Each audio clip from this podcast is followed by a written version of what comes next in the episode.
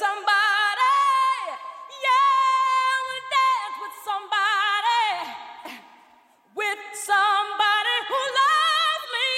Ooh, ooh. Alexa, play Whitney Houston. Okay. I wanna dance with somebody.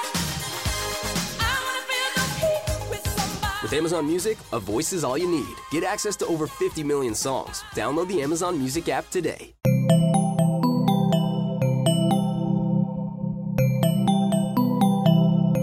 Bienvenidos a posta.fm,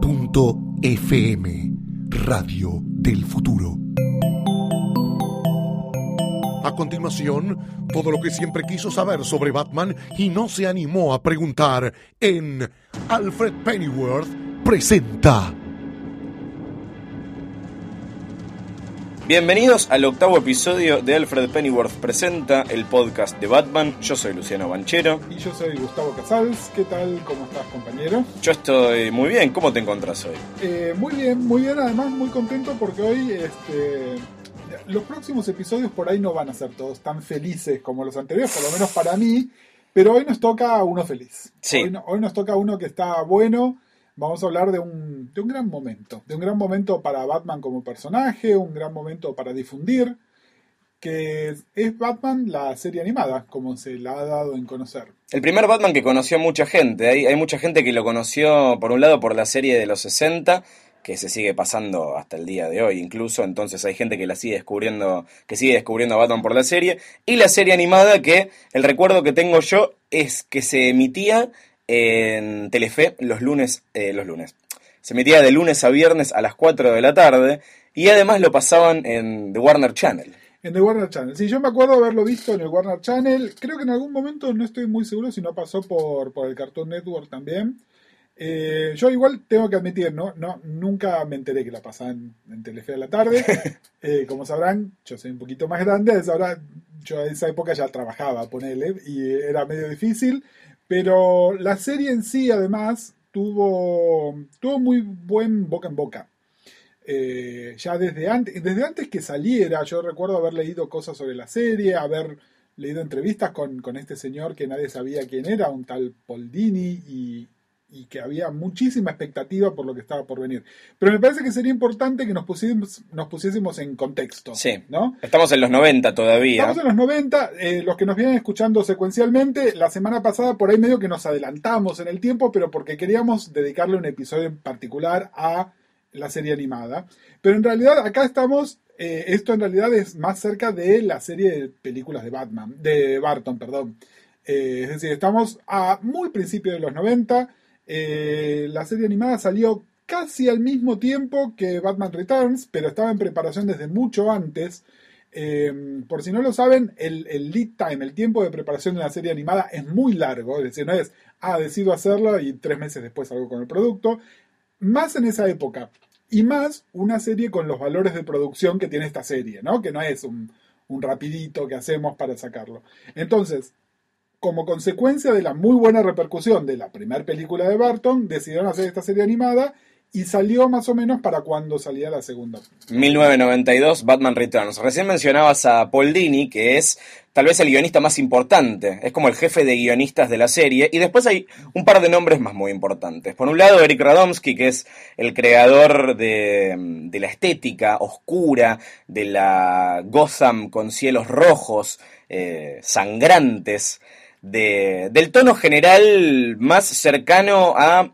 mm, Nos acordábamos el otro día de la serie animada de los 40 de Superman, de los. Fleischer. Él, él, digamos, hay una, hay una genealogía que las relaciona directa a la serie de Superman de los Fleischer con esto, eh, intencional, es decir, declarada, de ninguna manera podemos decir, ah, le copiaron algo. No, no, había una intención y como eh, la, la serie de los Fleischer en su momento, bueno, fue carísima, creo que mencionamos algo Sí. aquí en, en, en Alfred. Eh, fue una serie que fue muy cara, que de hecho, bueno, terminó quebrando al estudio que lo estaba haciendo. Eh, obviamente, para los años 90 había la economía de hacer una serie animada era distinta. La animación, obviamente, nunca va a ser la exquisitez dibujada a mano que tenía, pero se acercaba mucho, ¿no? Y lo que mencionabas recién de la estética, bueno, hay un famosamente la serie, en lugar de estar dibujada sobre un- un- una filmina transparente sobre blanco, estaba hecha sobre negro. Entonces justamente cuando había color era algo que surgía del negro. Dice mucho de, de que se trata de una serie de Batman que todo parte desde el negro. Todo parte desde el negro y comprendan lo siguiente también, ¿no? Esta es una serie, eh, las series animadas en general, todo lo que es animación, eh, en Estados Unidos está relegada a la televisión de los fines de semana a la mañana, muy, muy temprano, con una audiencia sumamente infantil y anunciadores casi exclusivamente de juguetes. Entonces, en general, son propiedades además pensadas para, eh, para vender juguetes y hay como un cierto menosprecio del televidente juvenil. De todas maneras, esta es una época de oro de la animación, especialmente en la Warner. Como ustedes saben, DC Comics es una propiedad de Warner Brothers, pero bueno, la Warner además es la época que se había asociado con Spielberg para hacer cosas como Animaniacs, un poquito después saldría Fenomenoide, Fenomenoide también de lo- es de los creadores de la serie animada de Batman. que también es de los mismos creadores. A lo que vamos es, eh, la Warner estaba como ya poniéndole otros otro dinero y otras intenciones a todo esto. Claramente ya estaban medio pensando en la existencia del Cartoon Network, ¿no? Que vendría a revitalizar y revivir la animación al muy poquito tiempo después, e incluso es parte de nuestra historia también, vamos a tener que seguir hablando de eso. La tercera persona, que no mencionamos todavía, por un lado Paul Dini, también Eric Radomski.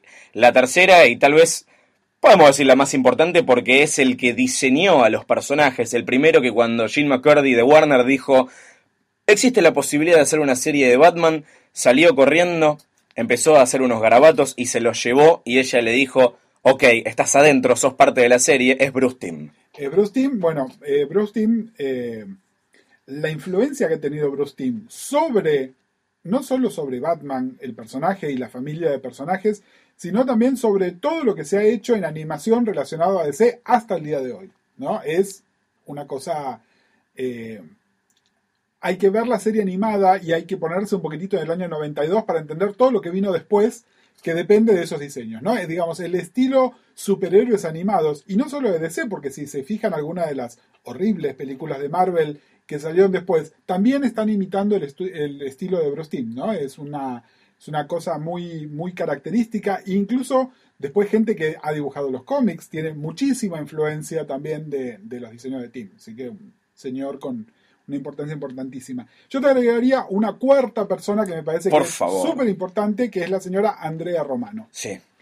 Andrea Romano es la directora de voces de la serie animada, que no solo hizo probablemente lo que muchos consideran el mejor casting de Batman y Bruce Wayne que se tenga en memoria, sino que además ha hecho un casting que es maravilloso en toda esta serie animada y todas las series animadas hasta el día de hoy que se hacen de DC. Si se fijan, al final, el tercer o cuarto crédito que aparece dice Voice Direction, Andrea Romano. Andrea Romano, eh, la, la humanidad que tiene esta animación, el 100% viene de Andrea Romano.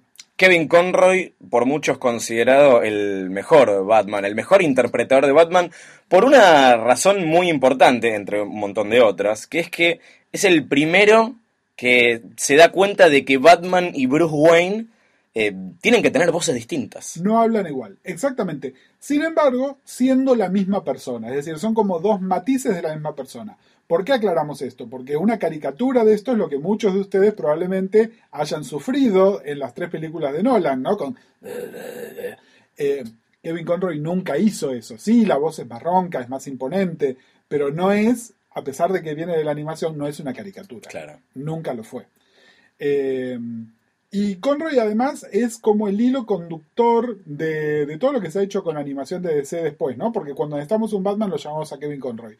Otros, otros eh, actores que por ahí estuvieron asociados a otros personajes no se van repitiendo de la misma manera que Kevin Conroy, ¿no? Es como, necesitamos hacer la voz de Batman, llamémoslo, ¿no? Que es sumamente importante. Sí, de hecho, en la última saga de videojuegos, la, la saga de Arkham, la voz de, de- de Batman es la de Kevin Conroy nuevamente. Estamos hablando de un tipo que empezó a ser Batman hace- en, en el año 92 y todavía lo sigue interpretando. antes en realidad, porque lo que les decíamos antes del tiempo Exacto. de preparación. ¿no? Así que es un hombre que hace 25 años que es la voz de Batman. El primer podcast les comentamos cuando, cuando hablamos, o el primero o el segundo, cuando les hablamos de recomendaciones, dónde empezar a, dónde meterse en el universo Batman, les hablamos de año 1, ya hemos hablado varias veces sobre lo importante que es, pero también dijimos, si no les interesa leer cómics, la mejor manera de hacerlo es ver la serie animada. ¿Por qué ponemos como en la misma línea a Año 1 y la serie animada? Porque ambas tienen en común que es destilar todo lo que vino antes en un todo que tiene un sentido, que es compatible, que forma un universo real, descartando las cosas innecesarias, descartando las cosas que tienen que ver con que participaron decenas de personas escribiendo historias en distintos momentos históricos con distintas audiencias. Bueno, es tomemos todo lo bueno de esos años y pongámoslo en un solo producto. A mí creo que lo que más me llama, como un poco como preparación de esto, estuve reviendo algunos episodios de la serie, eh, yo les diría que lo que más me llama la atención es que siendo un producto corporativo con una marca registrada importantísima como es Batman es la enorme libertad que tenía esta gente. La enorme libertad fue de, bueno, tomar, tomar todos los personajes, eh, hacer una versión que en muchos casos es la versión definitiva del personaje. Eh, introducir a lo largo del tiempo cambios, cambios que por ahí habíamos visto en la historieta, pero que eh, hacerlo en una serie animada, que de nuevo tengan en cuenta, para chicos, para vender juguetes, de repente cambiar un personaje clave, por decir Robin, no es un paso menor, ¿no? Es sumamente importante. Eh, las versiones de los villanos, que yo creo que son las versiones definitivas de todos los villanos, eh, cuando hablamos el otro día mal de la película Batman y Robin, sin lugar a dudas, las interpretaciones de los villanos, más allá de que no nos guste el guion de la película, están basadas en las interpretaciones de la serie animada. Y, a su vez, tomando otros elementos, bueno, eh, la, música, el, el, tema de Batman es además el tema que eh, se había escrito para la primera película de Batman, que es, este, es una de esas piezas de música, igual que la de John Williams de Superman, que es totalmente icónica y asociada al personaje. Es decir, tomar todas estas cosas que eran buenas y tomarlas. Incluso a veces tomar un poco de sentido del humor, que lo podemos rastrear a la serie de Batman del 66. Eh, es muy loco esto que decís del, del, tema del humor, porque algo que no estamos mencionando, que me parece que es la característica más rara de, de la serie animada de Batman con respecto a otras series animadas eh, que había en ese momento, incluso de las que vinieron después, es que es un drama, es un drama de superhéroes, pero es un drama en definitiva, no es una serie particularmente graciosa. No, no, es un drama, está escrito estructuralmente como un drama, como un drama de prime time de televisión, ¿no? Está pensado de esa manera. Incluso, eh, ten en cuenta, eh, ¿se acuerdan cuando les hablamos del, del el código de autorregulación de los cómics? Bueno, en televisión eh, esto es muchísimo más exigente y no es de autorregulación. Hay un, un, cuerpo colegiado de gente que regula estas cosas y es especialmente duro con todo lo que se hace en animación con audiencia entre comillas para chicos. Entre otras cosas es, no se puede mostrar sangre y no se pueden mostrar balas. Por eso es que ustedes van a ver que incluso en adaptaciones de otras cosas eh, siempre tienen armas que disparan rayos, ¿no? Y cosas así medio, medio absurdas. Porque no puede haber armas de fuego. Bueno, en Batman la serie animada hay armas de fuego. Entre otras cosas porque no habría Batman sin un arma de fuego, ¿no? Digamos, es, no hay nada que esté más asociado al origen del personaje que eso. Pero bueno, y hablando de grandes libertades, ¿cuál es el primer episodio de la serie animada? Eh, si no me equivoco, es On Leather Wings, el de Mambat. Es en la presentación de Mambat. No solo presenta un personaje por izquierda completamente, ¿no? Es decir, uno diría, bueno, el primer villano que tiene que aparecer tendría que ser un Joker, un Two-Face, ¿no? Una cosa así grande, icónica. Van por Mambat, que de nuevo, como lo dijimos en su momento, yo no lo definiría como un villano abiertamente, porque no lo es. No hay ni un rastro de origen del personaje de Batman ahí existe, existe Batman, que es Bruce Wayne, tiene un mayordomo que se llama Alfred, está Jim Gordon, no me explican nada y no necesito que me expliquen nada. No hay menosprecio por la audiencia. Piensen en las películas, piensen incluso en las películas, en las, entre comillas, buenas de Batman. En todas hay, nos, nos vuelven a contar, nos, nos hacen el flashback, las perlitas. En la serie no está el origen. Y es muy loco porque después cuando hicieron la serie animada de Superman, que vamos a llegar a esa etapa en, en, un ratito nada más, los primeros dos o tres episodios están dedicados a contar de nuevo el origen de Superman. Exactamente. Bueno, con Batman no lo necesitaron y fíjense, eh, aquellos de ustedes que estén viendo la serie Gotham, sobre la cual hablaremos oportunamente, eh, de nuevo, la serie, a pesar de que no es una serie de Batman, empieza con el asesinato de los Wayne. Es como, una de estas cosas que se repite. La serie animada no lo hace. Y fíjense, métanse en internet, fíjense cómo la gente califica distintas cosas, cómo califica las distintas eras del cómic, cómo califica las distintas películas. La, única adaptación de Batman, la única versión de Batman que tiene consenso unánime de calidad es la serie animada. Sí, las de Nolan te pueden gustar más o menos, las películas de Barton te pueden gustar más o menos, después te metes en un territorio más polémico como es el de la serie de los 60, pero es bastante indiscutible la serie animada. Es, es totalmente indiscutible. Eh, la serie además fue evolucionando, esto ya se los íbamos diciendo, empezó siendo de una manera, la serie la emitía la cadena Fox, eh, que es interesante, no era un producto de Warner, lo emitía Fox, un poco como está pasando con, Con Gotham. Ahora también. Eh, en algún momento la serie empezó a tener tanta repercusión que se como que trataron de posicionarla un poco más alto, la cambiaron de horario, le cambiaron el nombre, es decir, uno habla de Batman la serie animada, después de la temporada 1 pasó a ser eh, Las aventuras de Batman y Robin. las aventuras de Batman y Robin, el personaje de Robin, que igual ya aparece. Sí, pero el los, segundo- los- los obligaron a poner a, a Robin en todos los capítulos. Acá, obviamente, la influencia de vender juguetes, ¿no? De vender juguetes y ojo, eh, el origen de Robin como personaje tenía también como objetivo que hubiese una identificación del público más juvenil. Bueno, de alguna manera lo que se estaba buscando. De todas maneras, es una excelente versión de Robin. Eh, y a medida que pasan los años, va apareciendo Batgirl. eh, se le permite a Robin pasar a ser Nightwing y aparece otro Robin.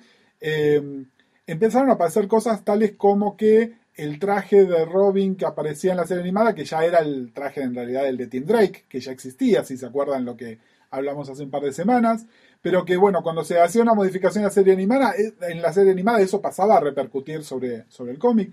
Salió una serie en historietas, que era eh, una serie en, en el estilo de la serie animada, que muchos consideran que era la mejor historieta de Batman que se publicó en los años 90. Sí, acá se editaron los primeros números vía editorial Perfil, que primero se llamaba Batman Adventures, las aventuras de Batman, como le pusieron acá. Eh, después fue Batman and Robin Adventures, cuando cambió el nombre de la serie. Y después, en el 97, una vez que termina la primera versión de la, de la serie y pasa a llamarse The New Batman Adventures, eh, la serie en el cómic se empieza a llamar Gotham Adventures, porque Gotham. justamente en esta nueva encarnación lo que trataron de hacer es darle más espacio a la Bat Family. Exactamente, a la Bat Family. eh, también con, de nuevo, tomando como las, las mejores versiones de cada personaje. Eh, a esto voy. La serie animada lo que hizo siempre bien, aparte de estar maravillosamente diseñada, bien dirigida, con lo que ya les decíamos, una dirección de voces que es raro que se haga tan bien en animación. También es esto, ¿no? Tenían la libertad de tomar la mejor versión, la mejor época de cada, de cada personaje y hacer, hacer esto. Eh, me parece también que hace muy bien la caracterización de Batman en sí. Está un poco como a mitad de camino de varias caracterizaciones. Es decir, eh, es un Batman ultra efectivo, pero no el infalible, que ya se, los comentamos la, la otra vez. Eh, el, el aspecto familiar, digamos, su relación con los otros personajes está lograda. Es muy protagonista Alfred. Es muy protagonista Alfred, es una de las mejores caracterizaciones de Alfred que después se fue además replicando en, eh, sobre todo en las películas de Nolan, ¿no? Que es este Alfred que es un poco más sarcástico, ¿no? Y como que es la única persona que tiene la voz de autoridad para ponerle un límite a Bruce Wayne también. Eh, pero siempre desde el humor, ¿no? Es decir, eh, con una cosa de mucho cariño, y a esto voy, que tiene esta humanidad del personaje de Batman también. Un excelente ejemplo de, de- esta cualidad de tomar las mejores cosas del personaje y, y destilarlas. Eh, eh, me gusta sobre todo cuando toman cosas que no estaban tan buenas y las convierten en algo que es realmente único. Por ejemplo, en el 93, apenas un año después de que empezó a salir la serie, hicieron una película, después hubo varias más, pero me parece que la única que vale la pena realmente es La Máscara del Fantasma. Mask of the Phantasm, que es una película, cuando decimos una película, no es simplemente porque es un largometraje, sino que se hizo para estrenarse en los cines. Exacto, y está basada en Año 2, que es una historieta completamente menor, pero de la que tomaron un personaje, que es eh, en los cómics se llamaba The Reaper, la parca, Sí. y acá crearon el personaje del fantasma, y Mask of the Phantasm es, yo creo que es probablemente la mejor película que hay de Es, Batman. es, eh, la más lograda. Tengan en cuenta todas las fortalezas que le dijimos de la serie animada, pero hechas además en una película que se sabía que se iba a, film- eh, a reproducida en 35 milímetros en una pantalla gigante, así que hay una atención puesta a todo, es, es realmente, eh, está bien escrita, está bien dirigida, la, la- bueno, la dirección de voces es maravillosa La música. eh, la música. eh, realmente es una, como decías, es una de las mejores interpretaciones de, de Batman que hay. En el cine se estrenó entre Batman Returns y Batman Forever. Eh, y la verdad que ver esto y después ver Batman Forever era como, en serio. Qué depresión. Qué Acá no llegó al cine igual, me parece, ¿no? Acá no llegó, eh, hubo intentos mucho posteriores de, llevar, de traerla al cine. eh, es caro hacer un release así corto, hay que tener muchas influencias, no, no pudo ser, pero bueno, eh, ¿quién te dice algún día por ahí tenemos el gusto de verla en el cine? Ojalá. Eh, me parece que muy importante también, hay una larga tradición que en las adaptaciones de los personajes de cómic en otros medios se creen personajes, se creen tropos que después son incorporados en la continuidad de los cómics porque son muy ricos. Les voy a dar dos ejemplos que están relacionados con Superman en realidad. Uno es la Kryptonita, que empezó en el programa de radio, y el otro es Jimmy Olsen, ¿no? Son estas cosas que uno dice, bueno, son como, como súper icónicas asociadas al personaje, pero su origen no fue en la historieta, fue en otro lado.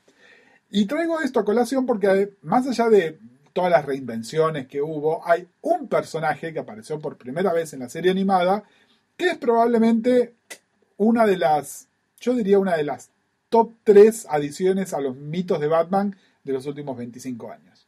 Estamos hablando de la señorita Harley Quinn.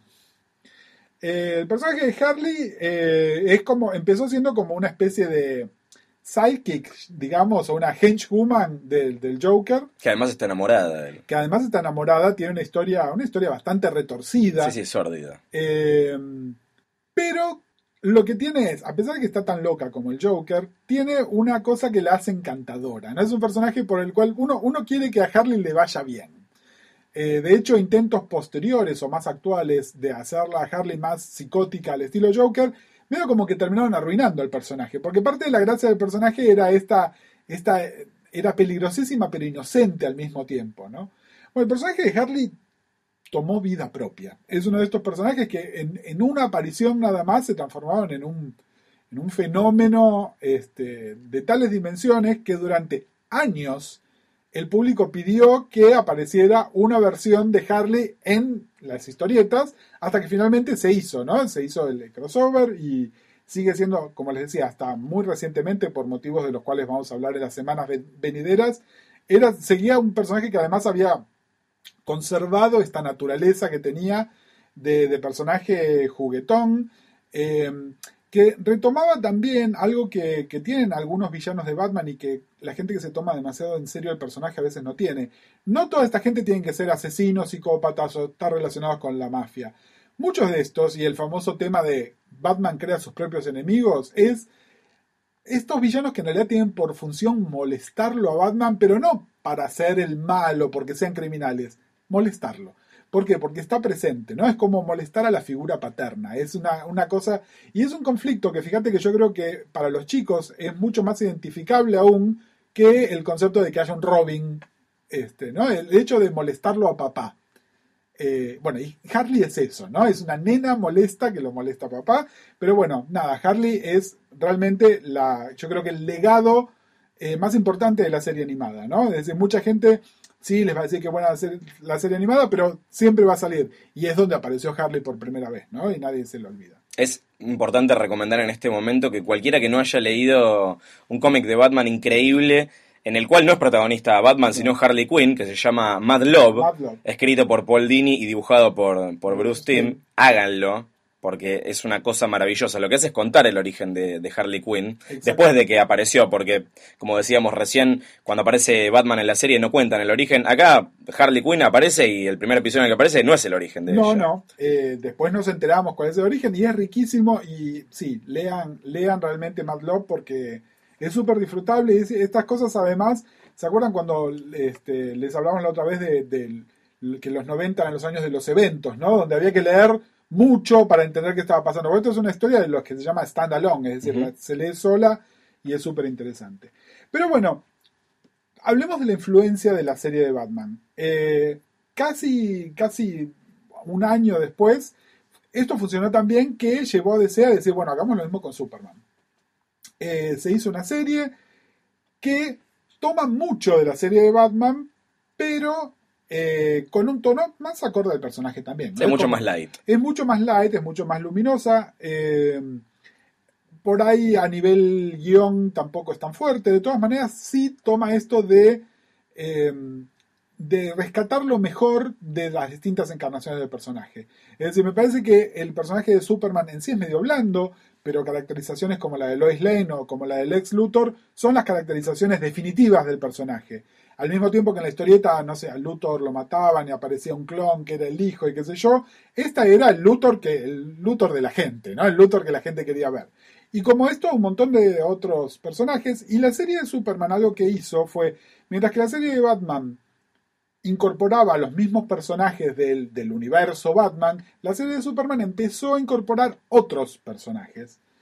Eh, y esto llevó a que en algún momento DC dijera, bueno, y si hacemos una serie multipersonajes, dado que tenemos además el concepto, que era el concepto de Justice League, y esto dio origen a la serie de Justice League, donde Batman era sumamente protagónico. Es decir, mucho de Justice League giraba alrededor de Batman, pero no en el sentido de lo que estaba pasando en la JLA de Morrison de la época. Simplemente que, bueno, Batman era el personaje, lo que se llama el personaje ancla. Especialmente cuando la serie fue evolucionando y se transformó en Justice League Unlimited, que era como una rotación constante de personajes.